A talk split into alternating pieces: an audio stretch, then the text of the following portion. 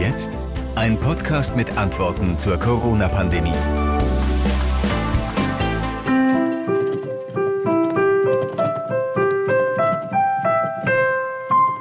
Irgendwie sowas, also äh, spielt er normalerweise immer, ne? Ja, aber das kannst du doch besser, oder? Ich weiß doch nicht, was. Hätte mir früher sagen sollen, dass ich mir irgendwas ausdenke.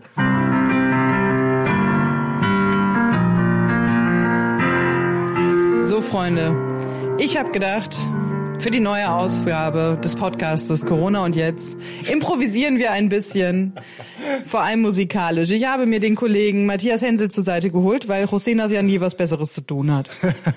genau, der wollte sich einfach mal so einen schönen Nachmittag einfach nur hinlegen und überhaupt gar nichts tun. Nee, der hat, glaube ich, ähm, sehr viele Termine und deswegen hat er gesagt, okay, komm, kannst du nicht mal einen Tag ein bisschen einspringen, ein bisschen unter die Arme greifen? Ich habe gesagt, total ungern, aber na klar. Gut, ich glaube, José kümmert sich um die nächsten Ausgaben. Wir haben ja noch ganz viele andere ähm, Dinge für euch im Petto und schon ganz viele Gedanken uns gemacht, wie die nächsten Folgen von Corona und jetzt aussehen könnten. Und wir kümmern uns aber heute erstmal, Nina Tenhaf übrigens mein Name, ich habe mich noch gar nicht vorgestellt, hallo, ähm, um ein, folgendes Thema. Und zwar wollen wir heute gucken, der Matthias und ich, wie können wir eigentlich von zu Hause aus helfen? Also von der Couch, wir können uns aber auch in einem gewissen Radius von der Couch wegbewegen, um quasi in dieser Corona-Krise die Gesellschaft zu unterstützen. Weil nur zu Hause sitzen, das bringt ja auch nichts. Ich habe zum Beispiel mit einem Mediziner gesprochen, der der Chef der Notfall- und Intensivmedizin in Deutschland ist, der Gesellschaft für Notfall- und Intensivmedizin, und dem mal gefragt, ob diese ganzen Masken, die da gerade gebastelt werden, ob die die gebrauchen können im Krankenhaus, ob man die ähm, vorbeischicken kann. Und äh, da erzählt er uns heute Nachmittag, was er davon hält. Diese Masken, was sagst du dazu beim Einkaufen jetzt? Wird ja diskutiert in Österreich? Ich gehe mittlerweile für vier Haushalte einkaufen. Äh, von der ganzen Familie muss ich dann immer schauen, okay, wem bringe ich was mit und war deswegen auch viel unterwegs und habe schon einige Leute gesehen, die jetzt so eine Maske tragen. Viel natürlich diese äh, OP-Masken, also diese ganz leichten Masken, nur die jetzt auch selbst genäht werden und auch angeboten werden. Ähm, und manche allerdings schon richtig mit diesen richtigen FFP2, FFP3 Masken, also die wirklich auch vor einer Infektion schützen sollen. Und tatsächlich, ich habe sogar drei solcher Masken jetzt zu Hause die ich von meinem Schwager bekommen habe gestern, als ich ihm Essen gebracht habe. Der hat nämlich irgendwo in seinem Keller noch äh, verschweißte drei solcher Masken gefunden, die er mir mitgegeben hat und sagte, ey, wenn ihr jemanden kennst, der die braucht, äh, nimm die mit, weil er ist nämlich zwei Wochen in Quarantäne. Andere Geschichte. Auf jeden Fall äh, muss ich mal schauen, ob der die jetzt in irgendeiner, äh, ob ich die wirklich an den Mann bringen kann äh, und mal schauen kann, ob die vielleicht im Krankenhaus hier um die Ecke die wenigstens gebrauchen können, auch wenn es natürlich nur eine ganz, ganz, ganz, ganz kleine Hilfe wäre. Ne? Ansonsten muss man ja sagen, es ist schon eine gute Idee, sich vielleicht so Mundschutz beim Einkaufen vor die Nase zu ballern. Allerdings schützt das ja nicht davor, dass man quasi infiziert wird, aber es kann zumindest ein paar Tröpfchen abhalten von sich selber, wenn man niest oder spricht oder eine feuchte Aussprache hat, um andere zu schützen. Aber ich glaube, man darf vor allem, und das ist das Wichtige, wenn man so eine Maske trägt, nicht dazu übergehen, den Mindestabstand nicht mehr einzuhalten oder leichtsinnig zu werden, sich Menschen wieder zu nähern. Also diese Masken sind eine gute Idee, aber sie sind nicht die Lösung des Ganzen, sondern wir müssen trotzdem noch Abstand halten. Aber was ich eigentlich wissen wollte, ist, um welche Themenbereiche kümmerst du dich denn? Wie können wir von zu Hause aus helfen? Damit wurde ich ja geködert, indem man gesagt hat, okay, wir sprechen heute darum, wie man von der Couch aus helfen kann. Und genau das mache ich. Vielleicht bewege ich mich noch in meinen Computerstuhl, denn es gibt ein ganz interessantes Projekt von der Stanford University, die äh, macht das schon seit 20 Jahren, das nennt sich Folding at Home. Sagt erstmal gar nichts, ich werde mir das genau nachher mal erklären lassen von Biologen, wie das funktioniert. So viel habe ich... Ein Biologe der dir was Technisches erklärt vom Computer. Das verstehe ich nicht. So, so viel habe ich nämlich schon verstanden, dass die mit der Rechenpower von uns allen auf der ganzen Welt dieses Virus und auch Proteine und ganz viel andere Sachen modellieren und simulieren und quasi am Rechner gegen das Virus kämpfen. Und da mache ich mit, da will ich mitmachen, da will ich mir so ein bisschen genauer erklären lassen, ähm, wie das genau funktioniert. Und äh, so viel sei schon gesagt, wir gehen auch auf ein Heavy Metal Konzert. Das hat mir der Biologe nämlich schon versprochen. Und ich habe auch noch äh, mit jemandem von der Landwirtschaftskammer in NRW gesprochen, der mir mal sagt, wohin mit diesen ganzen tausend Freiwilligen, die jetzt als Erntehelfer beim Spargel helfen wollen. Das ähm, hören wir auch heute Nachmittag. Und ich habe eine sehr coole Aktion gefunden. Und zwar, wie wir unsere Kinos unterstützen können. Die haben ja alle zu im Moment. Da wird kein Film gezeigt, da wird auch keine Werbung gezeigt. Aber da kommen wir nämlich ins Spiel von zu Hause aus. Das also auch heute Nachmittag. Ich bin gespannt. Du könntest das Popcorn mitbringen. Sehr gut, ich bringe das Popcorn.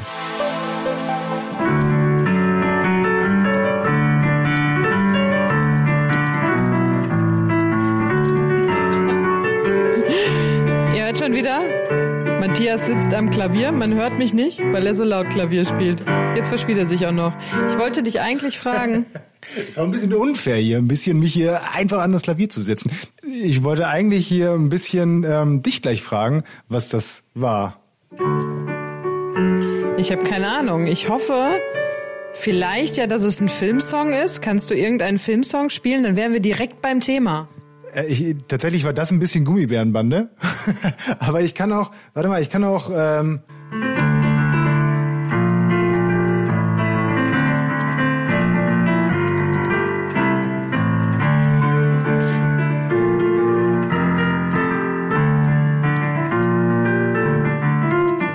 konnte es irgendwann mal, irgendwie sowas in der Richtung. Ja, bitte, wir sind direkt bei, beim Thema. Und zwar beim Thema Kino auch ein bisschen. Wir haben ja beschlossen, heute mal zu gucken, wie können wir helfen, und zwar in dieser Corona-Krise von der Couch aus, beziehungsweise ein bisschen entferne ich mich auch von der Couch. Ich wollte gerade sagen, Ki Kino dürfen wir gerade gar nicht. Ich weiß nicht, ob du irgendwas verpasst hast, Nina, aber in, der, in den letzten 14 Tagen. Aber Kino ist gerade ganz, ganz schlecht. Aber wir können unserem Kino trotzdem helfen, auch wenn wir es nicht besuchen können. Okay. Es gibt ja ganz viele Aktionen, die ganz viele Menschen machen. Also es gibt Leute, die kaufen sich Gutscheine von irgendwelchen Bookstores, die ähm, normalerweise in der Fußgängerzone aufhaben oder von mir aus auch von Restaurants. Ilkay Günduan, der Nationalspieler, verteilt gerade Einkäufe im Kreis Heinsberg.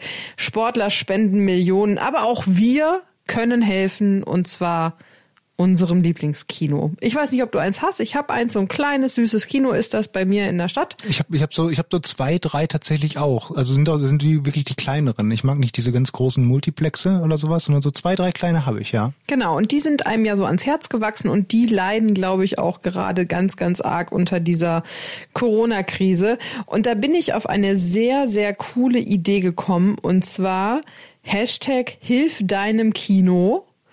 Die haben folgendes Motto, Stay home und guck Werbung. ja, super. Ich habe mit Frank Sänger äh, gesprochen, der ist der Geschäftsführer von Weischer Cinema. Das ist quasi eine Firma, die Werbung an Kinos verkauft oder Werbung in Kinos bucht. Und ähm, er ist auf diese Idee gekommen und wie das funktioniert, das erklärt er uns jetzt. Wir haben uns überlegt, wir zeigen auf hilfdeinemkino.de die Werbespots, die Kinobesucher normalerweise im Kino gesehen hätten. Und jeder komplett gesehene und von einem Werbepartner bezahlte Spot unterstützt das Kino von dem jeweiligen Besucher. Sie gehen bei mir auf die Seite, bei uns auf die Seite, äh, und dann klicken Sie Ihr Kino an und dann äh, sagen Sie, okay, wunderbar, dieses Kino möchte ich unterstützen. Dann können Sie zwei Dinge tun. Sie können jetzt entweder wirklich die Werbung gucken, die da normalerweise gelaufen wäre, und je mehr Spots Sie gucken, desto mehr Geld bekommt das Kino. Oder es gibt auch einen Spendenknopf, dann können Sie dem Kino auch direkt Geld spenden. Die Kinos bekommen das, denselben Anteil an Geld, den sie normalerweise auch für die Kinoleinwand bekommen würden, wenn wir bei ihnen die klassische Werbung buchen. Wir haben das äh, eigentlich von vornherein so gemacht, dass jedes Kino, das äh, auf jeden Fall bei uns unter Vermarktungsvertrag ist, dort auftaucht. Dann sind natürlich ein paar Kinos noch dabei gewesen, die bei uns nicht unter Vertrag sind. Die haben wir dann auch aufgenommen, als sie nachgefragt haben. Äh, wir haben sogar in Österreich, weil wir es nicht nur in Deutschland machen, sondern auch in Österreich und der Schweiz. In Österreich hatten wir ein Kino, das uns anrief, das ist ein Erotik-Kino, das normalerweise natürlich keine Werbung zeigt, aber auch das haben wir mit aufgenommen. Wir haben eine überwältigende Resonanz von den Kinos bekommen, äh, äh, weil wir sie ehrlicherweise nicht gefragt haben vorher, sondern wir haben gesagt, wir machen das jetzt einfach. Und dann ist das nach und nach natürlich auch zu den Kinos durchgesickert und äh, wir haben wirklich ein ganz, ganz tolles Feedback bekommen. Die Kinos selber promoten die Seite auch auf ihren sozialen Medien. Insofern ist das ein, eine, eine Welle von äh, Zustimmung und Freude, die da durch die Branche geht. Ich habe jetzt auch gerade mal ganz kurz geschaut. Tatsächlich ist mein äh, Lieblingskino, meine Lieblingskino sind auch alle da drin. Und ich habe mir auch mal Werbung zumindest angeguckt, ganz kurz. Da passt ein bisschen zu dieser zu diesem Erotik-Kino. Da hat sich nämlich eine Birne ausgezogen und hat gestrippt. Die habe ich auch gesehen. Die habe ich auch gesehen. Und ich habe mich auch gefragt, ehrlich gesagt, äh, welche Werbung vor diesem Erotik-Kino geschaltet wird. Ähm, ich hätte fast drauf geklickt, aber ich habe mich dann doch nicht getraut. wer weiß, wer den Browserverlauf von mir dann noch sieht. Ähm, aber es ist nicht nur, also dieser, dieser, äh, diese strippende Birne, die war ja von einem Supermarkt-Werbung. Es gibt auch ähm, Werbung in Form von Filmtrailern, finde ich ja mhm. auch ganz okay. Ähm, und es tut auch gar nicht weh. Ich habe mir überlegt, ich, wenn ich das nächste Mal Netflix gucke oder sowas, dann ähm, warte ich einfach, bis die Langnese-Werbung gekommen ist. Weißt du, wie im Kino. Ich gucke einfach so lange Kino-Werbung, bis irgendwann Langnese kommt und dann fange ich meinen Film an. Ich dachte, du rechnest das eher so in, in, in Popcorn-Tütengrößen. Also bei mir ist es ja normalerweise so, ich bin im äh, Kino bei der Werbung so Minimum mit der Hälfte meiner mittelgroßen Popcorn-Tüte durch. also vorher darf der Film gar nicht starten, weil ich muss erstmal dieses gewisse Popcorn-Level erreicht haben, ähm, dass man das so handelt, dass man sagt, okay, ich gucke jetzt so lange vor meiner Net, äh, Netflix-Session Werbung auf Hilf meinem Kino hieß das? Mhm. Hilf meinem Kino, bis ich meine halbe Popcorn-Tüte durch Hilf habe. deinem Kino. Entschuldigung, hilf deinem Kino. Ja, ich will aber auch meinem Kino helfen. dass wir das in der Richtung ein bisschen regeln. Und wenn wir dann durch sind mit der Werbung, komplett, hole ich mir noch die, diese Nachos dazu. Mit Käsesoße. Ja, mit Doppelkäsesoße. Die mag ich lieber als diese rote. Und ich sag mal so, von den Supermärkten musst du jetzt ungefähr so lange anstehen wie an der Kino-Popcorn-Kasse.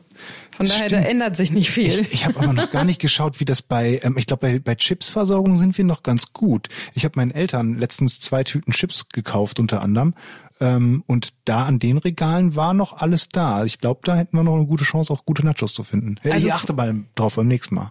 Also von daher steht eigentlich ähm, unserer kleinen Hilfsaktion Hilf deinem Kino nichts mehr im Wege. Ihr könnt von zu Hause aus Werbung gucken, die ansonsten in eurem Kino gespielt worden wäre und so bekommt euer Kino ein bisschen Geld. Kann man das nicht eigentlich auch im Hintergrund einfach laufen lassen? Also wenn ich jetzt an einem anderen Rechner das laufen lasse und woanders hingehe, ich weiß nicht, ob das böse ist, aber man kann bestimmt auch cheaten. Ich habe auch nur gesehen, dass es so lange durchläuft, bis man wieder Escape drückt. Von Stimmt, man konnte es nicht in einem kleinen Fenster machen. Ne? Also wenn, dann muss man es auf einem anderen Gerät machen, als da, wo man jetzt Netflix oder Amazon oder was auch immer guckt. Okay, cool. Finde ich richtig stark, diese Aktion. Kann ja noch gar nicht, könnte auch ein Geschäftsmodell tatsächlich sein für zukünftige, also mal nach der Corona-Krise. Ne? Also ich meine, das geht ja auch, wenn äh, man wieder ganz normal ins Kino gehen kann, dass man so sein Kino unterstützt. Total, aber dann haben die ja eigentlich die Werbung auch im Kino gebucht. Von daher, glaube ich, läuft das dann. Ja, aber ich bin faul. Ich glaube, ich gewöhne mich langsam an dieses Homeoffice-Ding, weißt du? Ich dachte ja, dass wir es vielleicht so machen können, dass wir quasi ähm, gute Idee gegen gute Idee tauschen. Deswegen würde ich mich jetzt erstmal zurücklehnen. Ich habe natürlich noch ein bisschen was im Petto, aber jetzt bist du erstmal dran. Wo können wir helfen, ohne uns viel zu bewegen? Ich bin ein ganz großer Freund, ähm, zu helfen, ohne überhaupt irgendetwas zu machen. Also wirklich gar nichts, noch nicht mal mehr hier äh, Werbung anzugucken. Ähm, und da bin ich auf Folding at Home gestoßen. Sagt dir das was? Nein. Habe ich mir fast gedacht. Gibt es aber schon seit 20 Jahren. Aber du hast doch gerade schon erzählt, das hat irgendwas mit ähm, Biologen und genau. äh, Rechnern zu tun. Genau, deswegen habe ich immer ähm, den Molekularbiologen, den wir auch gleich noch hören, den Dr. Philipp Möller, nochmal angehauen. Der musste mir das nämlich auch noch mal ein bisschen erklären, weil ich bin zwar super, super, super, super intelligent, aber auch selbst ich habe meine Grenzen. Und äh, das ist Folding at Home, das ist ein Projekt von der Stanford University, die kennst du aber. Ja, ich war noch ja. nicht da. Ich war auch noch nicht da. Ich habe auch nicht studiert oder sowas. Und ich bin auch nicht so klug wie der José. Der hat ja eine 1-3 in äh, Abi, habe ich gehört. Kann man übrigens hier im Podcast nachhören. Ich, in welcher Folge war das? Vorgestern? Oh, ich weiß es gar nicht mehr. Folge 12, 13. Ich habe schon so viele Folgen gemacht. ich bin nicht so klug wie er, aber auf jeden Fall äh, Stanford University, da waren wir. Ähm, das ist ein Projekt, da kannst du äh, simpel ausgedrückt deine eigene Rechnerleistung zur Verfügung stellen für die ähm, Forschung gegen Corona. Das wird bei meinem C64, den ich hier noch stehen habe, ein bisschen schwierig.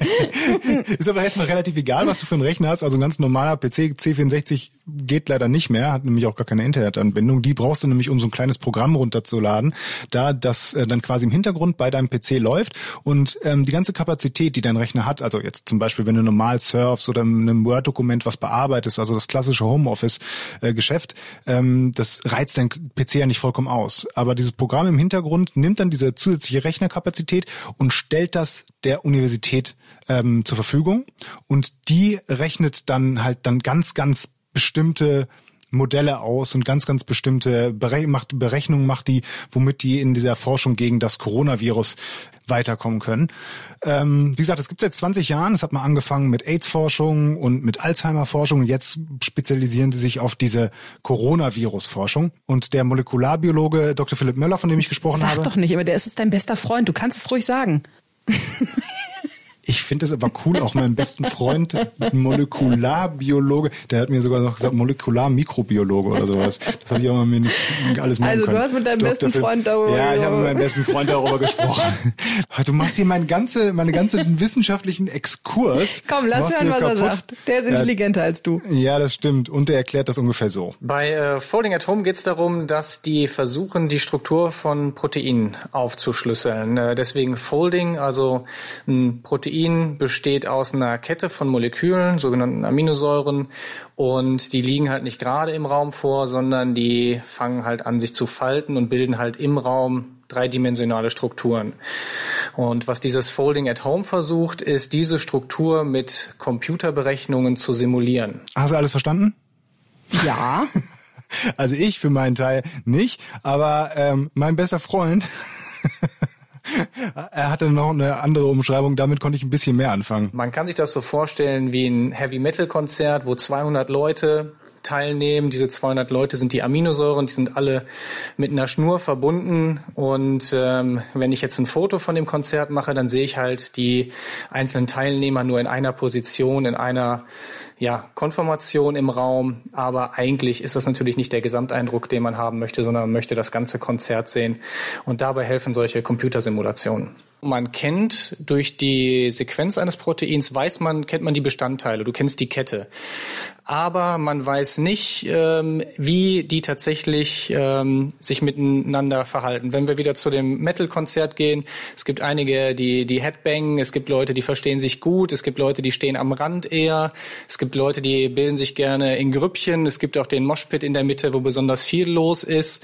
Und so ist das auch in dem Protein. Und abhängig davon, wie die Umgebung ist, ähm, welches Medium, welche Ladung die Teilchen haben, äh, stoßen die sich ab, treffen sich zusammen und deswegen ist da auch diese Bewegung drin. Und das ähm, diese Information hat man eigentlich pro Aminosäure. Man weiß so ein bisschen, wie die drauf sind. Das heißt, man kennt jeden einzelnen Teilnehmer von dem Konzert. Aber wie die sich dann tatsächlich in der Gruppe verhalten, das ist halt eine sehr, sehr aufwendige Berechnung. Und man kann sich das halt wirklich vorstellen, dass sich 200 Leute vorstellen, sagen, was ihre Präferenzen sind, was ihre Tanzstile sind. Und man versucht dann vorherzusagen, wie das gesamte Konzert abläuft, ohne dass die Leute tatsächlich teilnehmen. Und das Ganze alles zu berechnen, ist halt unglaublich, unglaublich, unglaublich aufwendig. Und ähm, ich habe mal einen kleinen Vergleich rausgesucht, ähm, weil ich selber mal einschätzen wollte, wie viel Rechenkraft da überhaupt zur Verfügung gestellt wird. Also es sind im Moment äh, Hunderttausende weltweit, die dieses kleine Programm im Hintergrund laufen lassen auf ihren PCs. Ähm, und man spricht davon 470 Petaflops, die im Moment zur Verfügung gestellt werden. Sagt ihr das irgendwas? Warum fragst du mich eigentlich immer Dinge, wo du weißt, dass meine Antwort Nein ist? Einfach um mich dumm dastehen zu lassen. Du hast mich gerade schon dumm dastehen lassen. Deswegen dachte ich ja, vielleicht gebe ich dir jetzt noch eine Chance. Nee, also ein Flop ist quasi eine, eine Recheneinheit pro Sekunde. Und Peter ist dann eine Billiarde. Eine Billiarde Recheneinheiten pro Sekunde. Das ist auch jetzt erstmal sehr, sehr äh, abstrakt. Aber wenn du vergleichst, so, so, ein- so ein guter Gaming-Rechner, der, der auch bei mir oben im Büro steht, der macht so ungefähr ja, acht, neun, zehn Teraflops. Und der schnellste Rechner in NRW, das ist der Jules Module One, der steht im äh, Forschungszentrum in Jülich, der kann gut sechs Petaflops machen, also schon sechs Billiarden Recheneinheiten pro Sekunde. Und der schnellste Rechner der Welt, das ist der Summit des äh, Oak Ridge National Laboratory in den USA, der rechnet mit knapp 150 Billiarden Flops. Ähm, mit all dem, also wischt er dieses, dieses Folding at Home locker den Boden auf, weil wie gesagt, da haben wir 470 Petaflops und äh, das finde ich halt so, ich weiß nicht, ich kriege so ein bisschen Nerdgänsehaut, wenn ich darüber denke, dass so die gesamte Menschheit äh, ihre Rechner zur Verfügung stellt, um eben zu erforschen beim Coronavirus, wie wir dagegen vorgehen können, was helfen könnte und was nicht. Findest du das nicht auch irgendwie so? Das ist auf jeden Fall spannend. Ich habe nur die Hälfte von dem, was du in der letzten halben Minute erzählt hast, verstanden. Mit Gott, das war Flops. doch jetzt gar nicht so schwer. Der superschnelle Rechner kann 150 und wir zusammen machen 470. Also jetzt stell dich doch nicht so an.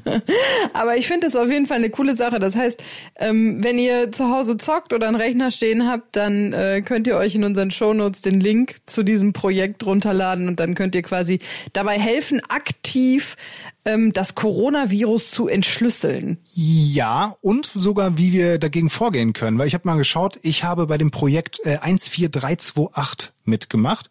Da konnte ich nachschauen, was das genau bedeutet. Und da stand dann, äh, jetzt muss ich wieder Englisch reden, Main Protease in Complex with an Inhibitor N3 äh, also die Hauptprotease in, keine Ahnung. Aber da hat auch mein bester Freund das so erklärt. Proteine sind die Bausteine in jeder Zelle, also ob Mensch, Tier, Pflanze, Bakterium, Virus, das ist so ein bisschen die Infrastruktur ähm, in solchen Organismen. Und äh, bei Viren sind Proteine häufig dafür zuständig, dass die Viren ihren Wirt äh, besiedeln können. Zum Beispiel bei Covid-19 wäre das dann das Eindringen in die Lunge oder dass sie sich überhaupt teilen können. Und äh, der Fokus der Wirkstoffforschung geht in die Richtung, dass man versucht, diese Proteine zu deaktivieren, die für Zellteilung oder jetzt in dem Falle die Virusreproduktion, die keine eigentliche Zellteilung ist, sondern eine forcierte Produktion im Wirtsorganismus, ähm, dass man die unterdrückt die Protease ist ein Enzym und gehört auch zur Familie der Proteine erstmal. Und was man hier macht, eine Protease ist ähm, häufig dafür verantwortlich, dass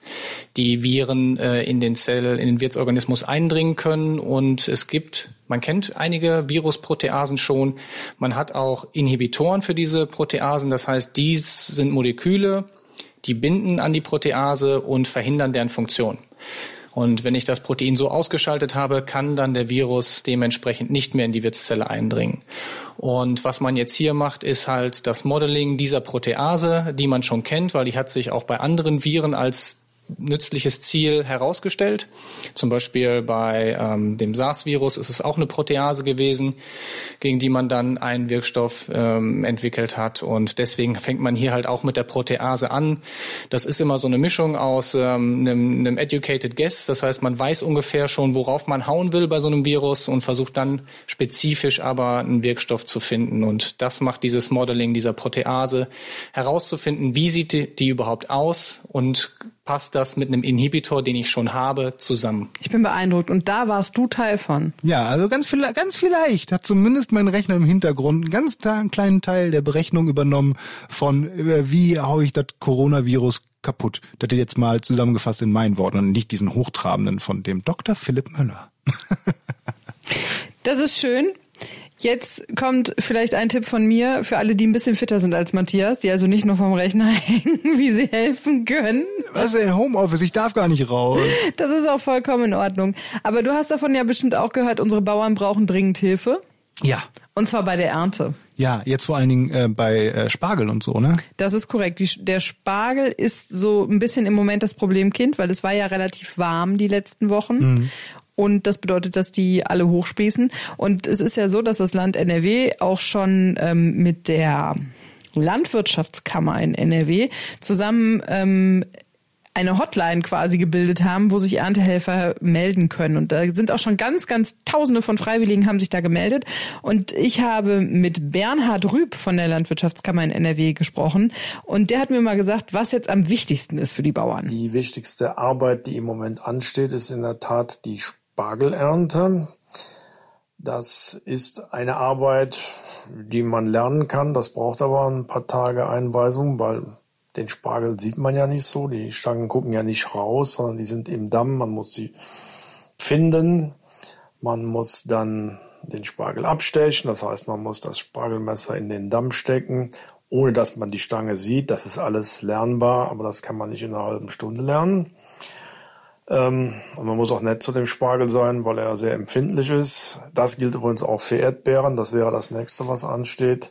Wobei bei Erdbeeren ist ja im Prinzip so, was Rotes kommt ins Körbchen, was Grünes bleibt liegen. Das ist etwas einfacher.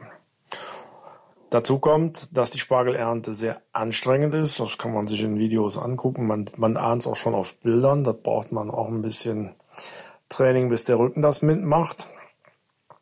Im Moment sind schon viele freiwillige Helfer auf den Feldern im Einsatz. Und die nächste Woche wird zeigen, wie das klappt. Es wird auf jeden Fall schon kräftig Spargel geerntet und man kann auf den vielen Spargelhöfen in Nordrhein-Westfalen auch jetzt schon frischen Spargel kaufen. Aber auch wenn man so ein bisschen am Rücken hat, gibt es auch noch einen Job für einen? Beim Spargel ist es schon jetzt so, dass zum Beispiel die Verkaufskräfte an den Ständen, an den Straßenständen, waren bisher meistens Leute im Rentenalter, die soll man ja nicht mehr so unter das Volk schicken.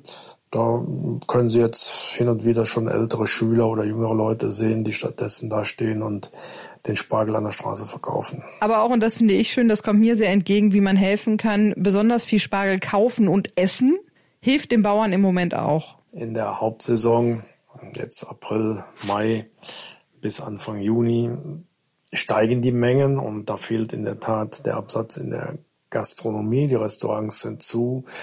Viele Spargelbetriebe haben auch eigene Restaurants und äh, die Erfahrung lehrt ja, dass ein gutes, schönes Wetter ist immer gutes Spargelwetter, nicht nur weil er gut wächst, sondern weil auch mehr gegessen wird. Man geht abends noch mal raus, man geht im Biergarten, trinkt Fleisch, auch ein Riesling zum Spargel. Das animiert einfach zum Spargelessen und solange Gastronomiebetriebe zu sind, fehlt natürlich dieser Absatz. Jetzt gibt es natürlich auch Leute, die sich so als Helfende da bewerben.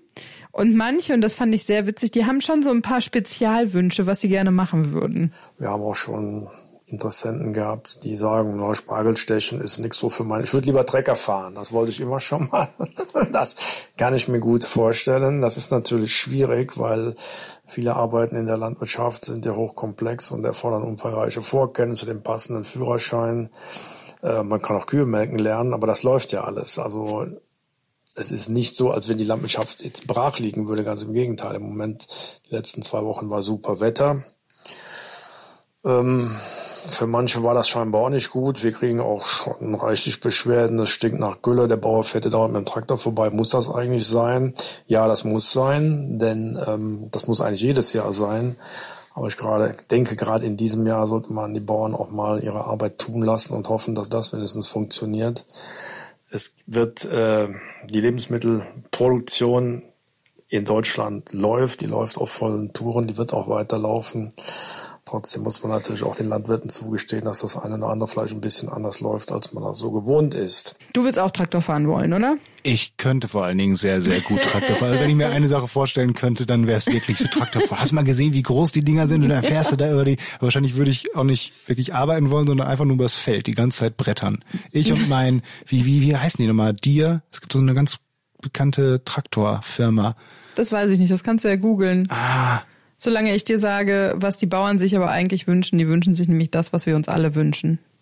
Dass die Krise endlich vorbei ist. Wir sind ja noch am Anfang der Saison. Wir hoffen, die Landwirte hoffen natürlich, dass es irgendwann auch mal wieder so ist, dass auch vielleicht unter besonderen Auflagen Saisonarbeiter kommen. Die Landwirte, die mit Saisonarbeitskräften arbeiten, sind ja in der Regel sehr spezialisiert und sehr professionell. Die haben Unterkunft, die haben ähm, zum Teil Arbeitskräfte, die schon in der zweiten Generation kommen aus Polen. Da sind auch Führungskräfte bei, da sind Profis bei, die die anderen anleiten. Die brauchen die. Das wird man nicht alles mit deutschen Erntehelfern ausgleichen können. Aber wir lernen ja dazu, eine solche Situation äh, hat es ja in der deutschen Landwirtschaft bisher noch nicht gegeben. Also die Sache ist ja jetzt die, jeder, der Bock hat mitzumachen, kann natürlich in die Shownotes gucken, da verlinken wir euch das Ganze. Ähm, und zwar, wo ihr euch am besten melden könnt. Und dann ist noch ganz wichtig, hat mir der Herr Rüb gesagt, dass man gucken soll, dass man irgendwo in der Nähe helfen kann. Am besten guckt jeder in seiner Region, in unserem Fall in Nordrhein-Westfalen, was die Bauern da suchen. Es ist ja auch so, dass die freiwilligen Helfer in der Regel nicht auf dem Betrieb untergebracht werden wollen und untergebracht werden können. Das ist ja bei den ausländischen Erntehelfern so. Da, wo das im Moment läuft, nach dem, was ich bisher gehört habe, fahren die freiwilligen Helfer morgens von zu Hause direkt aufs Feld, werden dann mit der nötigen Distanz eingewiesen, ernten den Spargel, packen den in die Kisten, stellen ihn am Feldrand ab und fahren wieder nach Hause, was ja aus ähm, Schutzgründen, Infektionsrisiko minimieren, sicher die beste Lösung ist. Also die werden, die fahren nicht erst alle auf den Hof und werden dann im Bus aufs Feld gefahren, wie das sonst ist, sondern auch da haben die Landwirte schnell dazugelernt. Und äh, das ist eben am besten zu machen mit Erntehelfern, die nicht allzu weit weg wohnen. Also Spargel essen, das wäre so mein Part bei der ganzen Sache, glaube ich. Nein, ich könnte mir aber auch vorstellen, irgendwelchen Salat zu pflanzen auf dem Feld. Nee, ich bleib beim Essen. Und beim Traktorfahren. Und beim, und beim Traktorfahren. Ich habe übrigens, äh, mir ist wieder eingefallen, John Deere. John Deere. Also ich mache jetzt keine Werbung. Ich glaube, niemand, der diesen Podcast hört, denkt sich jetzt, oh, dann kaufe ich mir mal einen Traktor. Was denn für einen? Den von John Deere, weil das hat der Typ aus dem Podcast gesagt. Also ich glaube, das kann ich schon sagen, ohne dass ich jetzt einen draufkriege. Ähm, aber das gibt's so ein, das ist, glaube ich, so ein, so ein großer Traktorvertrieb. Naja, das ist mein Traktorwissen. Ich weiß nicht, ob ich mich damit schon qualifiziere. Also wir sehen auf jeden Fall, es gibt viele Leute, die jetzt gerade ähm, zu Hause im Homeoffice sitzen und sich denken, Mensch, du, was mache ich denn jetzt? Und ich habe vielleicht nichts zu tun oder ich muss gerade nicht arbeiten gehen. Vielleicht auch, ich bin in Kurzarbeit und brauche noch ein bisschen Kleingeld. Auch dann melden die sich halt bei ähm, den Bauern und wollen da helfen. Aber Spargel stechen ist auf jeden Fall nicht einfach, habe ich gelernt. So, helfen gegen helfen. Jetzt bist du wieder dran. Äh, Ich würde gerne einem äh, Hörer so ein bisschen direkt helfen. Sehr gerne. Ihr könnt uns ja Fragen schicken, wenn ihr Fragen habt, die euch auf dem Herzen liegen und wir werden die an Experten weiterreichen und die erklären uns dann mit euch zusammen die Welt. Genau, und vor allen Dingen auch mir, denn ich lerne auch ziemlich viel im Rahmen dieses Podcastes. Eine Frage, die haben wir stellvertretend mal rausgesucht, die kommt von Werner und der hat uns eine Sprachnachricht geschickt. Ich hätte gerne mal gewusst, wie das Infektionsrisiko bei einer Frischfleischtheke ist oder auch bei Gemüse oder Backwaren. Des Weiteren vielleicht auch bei fertig äh, zubereiteten Gerichten. Dankeschön. Das sind ja eigentlich zwei Fragen. Ja. Ne? Also wie sieht das mit ähm, zum Beispiel ähm, Wurst aus der Theke oder von mir ist auch Obst und Gemüse? Da kommt ja auch ganz viel aus Italien und Spanien aus. Ne? Können die Viren da drauf überleben? Ja, und vor allen Dingen, wenn man so, also beim Einkauf jetzt letztens, da ähm, musste ich halt auch zwei, drei Pap äh, Paprika kaufen und ich habe dann die da rausgenommen und mir gedacht, da haben doch gerade ganz schon ganz viele Leute schon vorher dran gepackt. Haben doch gerade auch schon andere Leute diese Paprika aus diesem Korb da rausgenommen. Die waren halt nicht verpackt oder sowas. Da denkt man sich schon, hm, ist das, ist das vielleicht schon gefährlich? Ist da schon der Coronavirus drauf? Also es ist eine Frage, die kann ich durchaus nachvollziehen. Genau diese Frage habe ich Dr. Thomas Vosshaar vor ein paar Tagen gestellt. Mit dem habe ich über Supermarkthygiene gesprochen. Den Podcast findet ihr auch ähm, in unseren laufenden Podcast-Notes quasi. Also es war mal eine ganze Folge. Und der hat zu Gemüse und Obst aus Italien und Spanien das hier gesagt. Da muss man ganz ehrlich sagen, wir haben darüber wenig bis gar keine Informationen. Wir dürfen aber aus unserem allgemeinen Erfahrungsschatz darauf schließen, dass die Oberfläche von Tomaten und Gurken und so weiter, auch wenn sie aus äh, südlichen oder Mittelmeerländern kommen, äh, dass da wahrscheinlich keine Viren drauf sind. Es gibt überhaupt keine Hinweise darauf. Trotzdem sage ich natürlich grundsätzlich, aber das wird Ihnen auch jede Hausfrau natürlich bestätigen, wenn man Gemüse angefasst hat und so weiter und bevor man das letztlich auch zubereitet für eine Mahlzeit, müssen die Hände sehr sauber sein. Also waschen, waschen, waschen, waschen, waschen. Aber es war ja eigentlich auch noch eine zweite Frage da drin und die kann ich sehr gut nachvollziehen, weil ich bis jetzt in der Corona-Krise irgendwie noch kein Essen vom Lieferdienst bestellt habe. Ich weiß nicht warum, das ist auch total bescheuert, aber ich denke mir immer, ist das sicher? Ja, vor allen Dingen, man hatte relativ früh bei diesen, ähm, bei der Corona-Zeit, so nenne ich es mal, von den Lieferdiensten, sowas zumindest bei mir, äh, Mails bekommen, wo sie gesagt haben, hey Leute, wir liefern immer noch und ähm, wir lassen das Essen auch, wenn ihr es vorher bezahlt, draußen vor der Tür stehen, damit ihr möglichst gar keinen Kontakt habt. Also die haben sich dahingehend schon darauf eingestellt, dass wir jetzt relativ viel äh, oder dass wir immer noch viel bei denen bestellen können. Ähm, aber das ist eine gute Frage, habe ich mich auch gefragt. Und äh, die Frage haben wir dann an unseren Dr. Specht gegeben. Die Frage nach den verschiedenen Ansteckungsmöglichkeiten wird ja sehr häufig gestellt und sehr oft geht man da doch sehr in den theoretischen Bereich. Natürlich, wenn jetzt einer sich eine Pizza bestellt und der Pizzabote wäre jetzt infiziert, ob er es weiß oder nicht. Der macht jetzt den Pappedeckel da auf, hustet erstmal auf die Pizza, macht den Pappedeckel wieder zu, liefert die Pizza aus, der nächste isst sie. Ja, theoretisch wäre es durchaus denkbar, sich so zu infizieren. Ich glaube aber, dass diese Art, diese Art der, des, des Infektionsweges kaum eine Rolle spielt. Es wird immer noch nach wie vor der direkte Kontakt ganz, ganz weit oben stehen, die Tröpfcheninfektion direkt von Mensch zu Mensch und danach kommt dann schon die Kontaktinfektion oder Schmierinfektion. Das heißt, jemand hat halt an den Händen Virenmaterial greift damit an die Türklinke, der nächste kommt, greift auch an die Türklinke. Das alleine ist noch nicht das Problem, aber jetzt kommt es, jetzt greift er mit der Hand ins Gesicht, kommt da irgendwie an die Schleimhäute und dann hat das Virus natürlich leichtes Spiel. Das müssen wir verhindern und dann sieht man auch gleich, wie man das verhindern kann, indem wir uns eben was wir schon seit Wochen sagen, tatsächlich häufig die Hände waschen, auch wenn sie nicht mehr so schön aussehen. Cremen ist natürlich jetzt auch ganz wichtig, um die Haut zu pflegen. Häufig die Hände waschen. Desinfektion ist nicht unbedingt notwendig, einfach deswegen, weil Seife die Viren tatsächlich zerstört. Aber das müssen wir tun. Und solange wir die Hände eben nicht gerade frisch gewaschen haben, müssen wir uns daran gewöhnen, nicht mehr ins Gesicht zu greifen. Das ist eine, eine Angewohnheit, die wir haben. Das kann man verhindern. Dazu muss man nur etwas konzentrierter und bewusster durchs Leben gehen. Aber es ist ja noch eine andere Sache da drin, die ich ähm, total wichtig finde. Und zwar, wir müssen ja auch daran denken, Restaurants haben zu ähm, Imbissbuden oder sonst irgendwas, da dürfen die keine Leute mehr bewirtschaften. Und diese Unternehmen haben ja auch ganz, ganz große Probleme. Also die Gastronomen, auch die stehen alle kurz vor der Pleite. Und da geht's nämlich auch darum, einfach mal bei seiner eigenen Stadt zu gucken, ähm, welche ähm, Restaurants bieten denn einen Lieferservice jetzt an oder wer bietet denn an, dass ich dort mir mein Essen abholen kann, mhm. weil die so halt einfach überleben können. Und in der Stadt, in der ich wohne zum Beispiel, da ähm, ist eine ähm, Linksammlung zusammengestellt worden oder eine Shopsammlung mit Geschäften, die ihr ähm, tägliches Tun das sind Restaurants, das sind aber auch andere Dienstleistungen, die man ähm, sich sonst kaufen kann, haben die zusammengestellt und da kann man gucken, welcher Laden jetzt noch Lieferdienste oder sowas anbietet. Und das sollte, glaube ich, eigentlich, oder das kann man auch tun, um halt einfach lokal den Geschäften zu helfen. Du hast das auch mit diesem Dildo-Taxi erzählt, mal hier im, im Podcast. Ne? ja, auch mit dem Sexshop habe ich das erzählt. nee, aber tatsächlich, da habe ich auch von einem äh, Freund, der hat ähm, äh, seine Eltern, die haben halt so ein italienisches Restaurant, wirklich so ein ganz kleines, schickes, schönes. Und die haben ähm, nie Lieferdienst angeboten oder so. Die haben wirklich nur ihre paar Tische da und sind auch sehr erfolgreich, auch super, super lecker. Die können bloß jetzt, äh, haben jetzt auch große Probleme und die ähm, schreiben jetzt auch pass, äh, in den sozialen Netzwerken, passt auf, Leute, wir machen das Essen weiter für euch und wenn ihr anruft, könnt ihr das bei uns abholen und dann nicht ganz so schöner äh, Umgebung genießen, wie bei uns im italienischen Restaurant, aber ihr kriegt das Essen weiter und natürlich würden sie sich auch freuen, wenn man da weiter einkauft. Also tatsächlich machen das auch viele kleine Restaurants, an die man vielleicht jetzt gar nicht so denkt. Also nicht mal nur bei dem klassischen Pizzalieferdienst um die Ecke schauen, sondern vielleicht bei dem leckeren Restaurant, wo man äh, normalerweise auch mal hingeht, gucken, ob die jetzt nicht so ein Angebot auch an, äh, haben.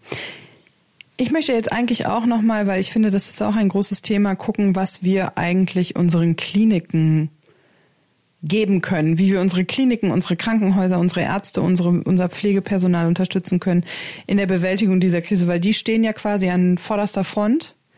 Die werden in den nächsten Wochen ein Arsch voll Arbeit haben. Also die werden, glaube ich, an ihre absolute Belastungsgrenze kommen. Und ähm, gerade jetzt auch im Zuge von dieser Meldung, dass Jena als erste deutsche Großstadt eine Masken, also eine Mundschutzmaskenpflicht einführen möchte, wenn man in Supermärkte geht oder auch mit dem Bus oder mit einem öffentlichen Nahverkehrsmittel fahren möchte, ist das, glaube ich, nochmal ganz wichtig zu sagen, Mundschutz ja, aber nicht Mundschutzartikel oder ähm, Schutzartikel, die für einen Umgang mit einem Corona-Patienten auf der Intensivstation wichtig sind, ähm, wegkaufen. Also da müssen wir uns nichts vormachen. So ein Mundschutz ist natürlich generell erstmal eher sinnvoller als sinnloser. Hm.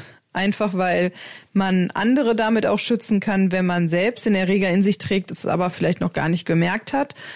Ähm, einfach um andere zu schützen. Man selbst wird sich mit einem selbstgemähten Mundschutz nicht vorm Coronavirus schützen können. Aber das ermöglicht ja einfach, dass mehr von diesen Mundschutz und Atemschutzmasken zur Verfügung stehen, die das Krankenhaus braucht. Und diese genähten Masken, wenn man da jetzt gerade im Wahn ist und, und eine ganze Kiste voll genäht hat, auch da können die Krankenhäuser was mit anfangen. Ich habe vor ein paar Tagen mit Professor Dr. Uwe Jansens gesprochen. Er ist der Präsident der interdisziplinären Vereinigung für Intensiv- und Notfallmedizin. Er arbeitet in Eschweiler in einem Krankenhaus und er hat mir das hier gesagt. Also es gibt ja schon verschiedene ganz tolle äh, Initiativen, äh, muss man sagen. Wir haben ja hier auch für unser Krankenhaus Stoff gekauft und äh, äh, Nähmuster erstellt, die wir dann an äh, begeisterte Näher und Näherinnen in der Bevölkerung weiter weitergeben.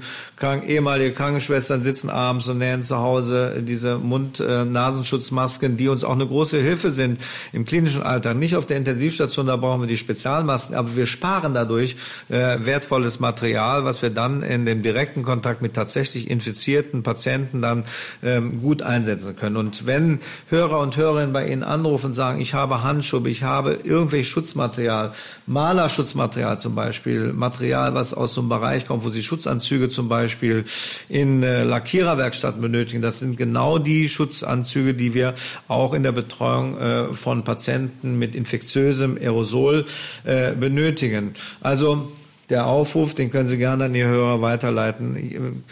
Die Fantasie kann gar nicht groß genug sein. Wenn Sie das Gefühl haben, dass Sie irgendetwas haben, was Sie Ihrem benachbarten Krankenhaus, Ihrem Krankenhaus in der Ecke oder Ihrem Arzt äh, äh, spenden können, dann tun Sie es. Jeder freut sich drüber und wir haben wirklich auch in den letzten Tagen äh, wirklich äh, Kartons bekommen, die wirklich voll waren mit nützlichen Sachen, die wir jetzt äh, für die Versorgung der Patienten, aber auch für den Schutz unserer Mitarbeiter gut einsetzen können.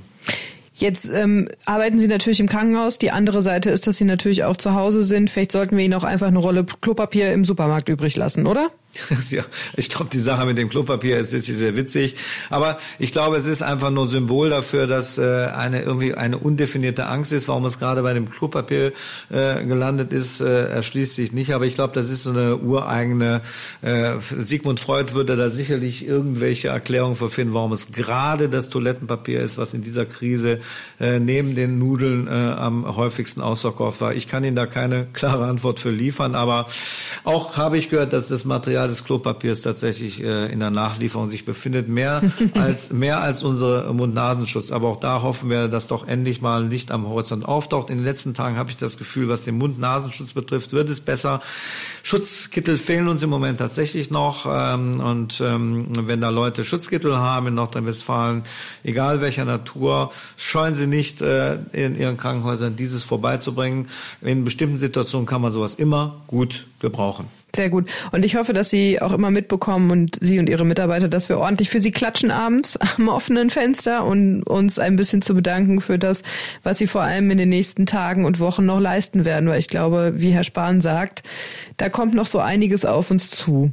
Ja, Genau. Also wir finden das auch ganz toll und äh, wir spüren schon eine große Solidarität in der Bevölkerung und das tut äh, den Ärztinnen und Ärzten sehr gut, aber vor allem es tut der Pflege sehr gut. Die Pflege, die jetzt die an der vordersten Front steht neben den Ärzten, das ist macht sich keiner eine Vorstellung von, was das auch für eine Herausforderung ist. Aber wenn Sie sehen, wie das Pflegepersonal bei uns auf der Intensivstation woanders mit welcher äh, Begeisterung die zur Arbeit geht, weil sie wissen, sie ihre Arbeit ist wirklich sinnvoll. Äh, das wissen wussten die bisher auch, aber jetzt hat es noch eine größere Bedeutung gewonnen, weil wir alle wissen sehr genau, wir müssen möglichst viele Menschenleben äh, retten, damit unser Land und äh, überhaupt alles wieder weitergeht und wir wieder dahin kommen, wo wir vor ein paar Monaten gewesen sind. Da wollen wir wieder alle hin zurück, zurück in die Normalität. Also diese Mundschutzmasken die du von deinem Schwager gekriegt hast, solltest du eigentlich deinem Hausarzt geben. Ja, ja, ich habe ja, ich habe auch tatsächlich einen Arzt noch, der hat mir mal geschickt ähm, ein Foto, wie sie Masken aus dem Baumarkt hatten genau solche sind das, äh, die denen vielleicht wirklich was bringen könnten. Ich muss mal schauen, ob die noch gut sind, ob die verfallen oder sowas, weil die Verpackung ist schon ziemlich staubig. Wie gesagt, mein Schwager hat die irgendwo unten im Keller gefunden. Äh, aber ich werde gucken, dass ich die irgendwo an Mann bringe, weil im Moment äh, brauchen das brauchen die andere Leute viel, viel, viel, viel dringender als ich. Ähm, also ich werde schauen, nicht, dass ich mein Bestes gebe. Und ähm, wenn ihr noch mehr von äh, Professor Dr. Uwe Jansens hören wollt, auch da haben wir einmal eine Spezialfolge mit ihm gemacht. Und zwar ging es da auch um ähm, die Ethik von Medizinern. Also wenn es wirklich zu schlimmen Bildern auch hier in Deutschland kommt, wie sie in Italien oder Spanien schon zu sehen sind, wo Ärzte wirklich entscheiden müssen, aufgrund von Ressourcenknappheit, welcher Patient bekommt ein Beatmungsgerät und welcher nicht. Auch darüber habe ich mit ihm gesprochen. Findet ihr alles natürlich bei uns in dem Podcast. Fach, Feed. Feed, Feed, so nennt man das. Feed nennt sich das. Ich, ich, bin, ich bin noch nicht so, so angekommen in diesem Medium. Ich, jetzt bist du noch, du hast glaube ich noch einen, oder? Ich habe noch eine, ja, dieses Nähen ist nicht so meine äh, mein, mein, mein Geschick, wollte ich sagen. Ich kann nicht nähen kann man auch sagen. Ähm, aber ich finde ein Projekt noch sehr, sehr interessant. Das kann man wirklich von der Couch wieder machen. Allerdings müsste man dafür am besten eine Fremdsprache sehr, sehr gut sprechen. Ähm, das nennt sich Triaphone oder Triaphone, aber ich weiß gar nicht genau, wie man das ausspricht. Das ist so eine Non-Profit-Organisation, die mal gegründet wurde, äh, um äh, Patienten und Patienten äh, beziehungsweise auch Praxen zu unterstützen, wenn man eben mit jemandem zu tun hat, dessen Sprache man nicht spricht. Ähm, also da kommt jemand an, hat Schmerzen augenscheinlich, aber kann nicht sagen genau was und wo, wie passiert ist. Und er spricht jetzt eine Sprache, die der Arzt oder die Ärztin auch nicht sprechen kann. Was machst du da? Du willst ihr helfen und da kannst halt äh, Triaphon anrufen und die vermitteln dann jemanden, der diese Sprache spricht und zumindest schnell mal dolmetschen kann, was jetzt gerade nötig, äh, nötig ist. Das ist wie gesagt eine Non-Profit-Organisation, die natürlich auch ein paar Kosten hat, sich aber normalerweise durch äh, Spenden finanziert oder durch so äh, Monatsbeiträge von Praxen, die das, diesen Dienst häufig nutzen. Ähm, das Coole ist aber wirklich, das finde ich wirklich schön, dass die ähm, in so Corona-Ambulanzen oder je, jede medizinische Einrichtung, die mit äh, Corona zu tun hat, und das sind ja quasi gerade fast alle hier, ähm, diesen Dienst kostenlos nutzen können. Also äh, wenn es da jemanden gibt, der nicht zum Arzt gehen kann oder sich nicht traut, weil er eine fremde Sprache spricht, gut, dann wird er diesen Podcast wahrscheinlich auch nicht hören. Außer du, Nina, übersetzt das hier gerade mal kurz simultan. das das schaffe ich nicht. Aber es gibt ja auch Menschen, die zweisprachig sind. genau, genau. Oder aber äh, Ärzte und Ärztinnen, die ähm, äh, vielleicht mal ein äh, Problem damit haben mit einer Patientin, einem Patienten, dessen Sprache sie nicht sprechen, triaphon.org. Da kann man anrufen, da kann man die Hilfe äh, für den, für den, ich nenne es mal, den, den, die schnellen, schnelle Dolmetscherei äh, bekommen. Vor allem ist das, glaube ich, auch einfach wichtig. Da kann man helfen, wenn man selber zweisprachig aufgewachsen ist. Also wenn man perfekt Russisch, Bulgarisch, Rumänisch, Chinesisch, Vietnamesisch oder sonst irgendwas spricht, dann kann man da vielleicht einfach mal anrufen und fragen und ähm, sich in eine Kartei aufnehmen lassen und dann wirklich diese Hilfe leisten. Ich habe noch was gefunden, das ähm, geht so ein bisschen in die gleiche Richtung. Das kannst du nämlich auch übers Telefon machen. Und zwar hast du schon mal von äh, der äh, hast du schon mal von der Internetseite silbernetz.org gehört? Ich kenne Silberrücken bei so Gorillas. ja, das ist schon ganz gut. Es geht nämlich darum, dass natürlich jetzt auch ähm, gerade in dieser Corona-Krise viele Senioren einsam sind, weil sie keinen Besuch mehr von ihren mhm. Kindern bekommen können, weil das Pflegepersonal vielleicht auch nur noch weniger kommt, nicht mehr so viel Zeit hat, weil sie auch einfach überlastet sind. Und das ist eine Hotline, die können Senioren anrufen gegen Einsamkeit. Die ist zwischen 8 und 22 Uhr geschaltet und da kannst du, wenn du helfen möchtest, quasi Seniorenpate werden. Also du kannst, genau, du kannst dich ähm, da registrieren lassen und dann bekommst du einen Senior zugewiesen, mit dem du telefonieren kannst, mit dem du Gespräche führen kannst über einen bestimmten Zeitraum und ihm einfach ein bisschen die Einsamkeit nehmen kannst. Wir sind immer beim, beim, beim gleichen Senior? Also du kannst genau, ein? du kriegst quasi deinen Senior dir zugewiesen und dann kann man sich dann auch ein bisschen kennenlernen und ähm, sich auf dem Laufenden halten. Und das finde ich eigentlich eine schöne Sache, weil das ist, weiß ich nicht, eine halbe Stunde in der Woche kann man vielleicht auch einfach mal mit jemandem telefonieren, der einsam ist. Ich finde das eigentlich eine sehr, sehr schöne Sache. Ja, total. Vor allen Dingen, weil jetzt gerade, ich will ja niemandem zu nahe treten, aber jemand, der 85, 90 ist, der hat jetzt vielleicht auch nicht so viel mit Skype und äh, FaceTime ja. und iMessage und was weiß ich nicht zu tun.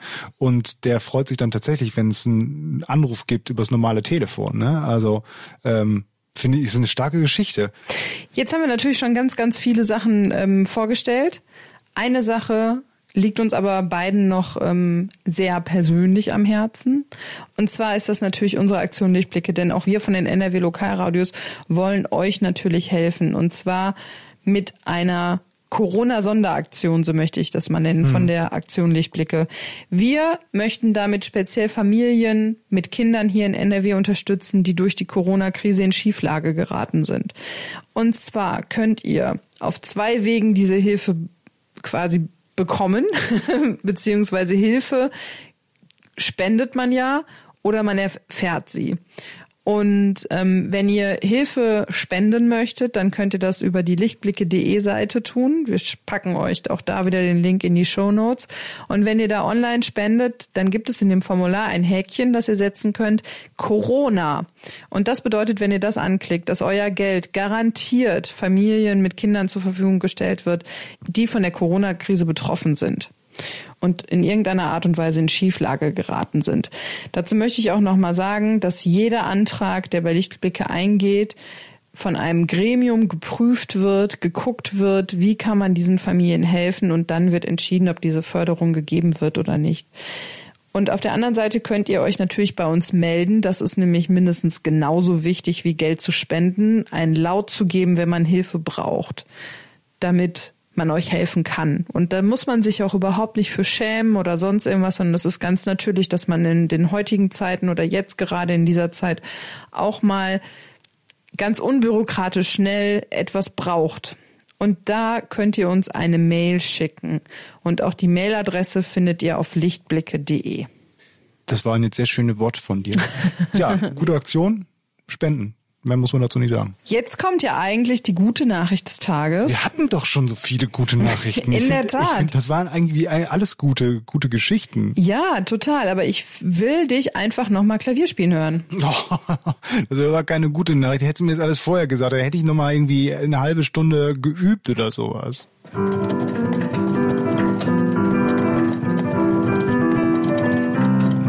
Oh Gott, oh Gott, oh Gott, oh Gott. Ich hätte doch gesagt, ich brauche ein paar äh, Minuten mehr Anlauf dafür. Aber das war doch schon ganz gut. Das reicht doch schon. Es muss ja nicht immer das Lange sein. So. Meine gute Nachricht des Tages ist folgende. Ganz anderes Klientel. Du weißt, der ESC ist abgesagt. ESC kenne ich hier links oben auf meiner Tastatur, diesen Knopf. Aber du meinst wahrscheinlich hier, wie heißt es, Eurovision Song Contest? Genau, der sollte eigentlich im Mai stattfinden in Rotterdam. Wurde abgesagt aufgrund des Coronavirus und jetzt wird es doch einen europäischen Musikwettbewerb geben. Und zwar produziert von Stefan Raab? Ja, von Stefan Raab. Echt? ja. Okay. Das steht in der Bild-Zeitung. Ich zitiere das mal. Und zwar will der einen Free European Song Contest machen. Kurz, Hashtag FreeESC. Und der soll ähm, ausgestrahlt werden zusammen mit einem großen Sender. Und äh, welcher große Sender das wohl sein könnte. Ich weiß es auch nicht so genau. Und äh, zwar soll der am 16. Mai in Köln produziert werden. Natürlich alles unter den gesetzlichen Auflagen des Corona-Schutzgesetzes und äh, Gesundheitsamt und sonst irgendwas. Aber ich glaube, dass das relativ cool wird. Wenn Stefan Raab das produziert, dann könnte man das durchaus als gute Nachricht des Tages sehen. Tatsächlich. Und dann würde ich das vielleicht auch mal wieder gucken. Du merkst, ich bin sonst kein großer ESC-Fan, ne? Matthias, schön, dass du dabei warst. Gut, dass du morgen nicht mehr dabei bist. Aber ich komme Donnerstag wieder. Mensch.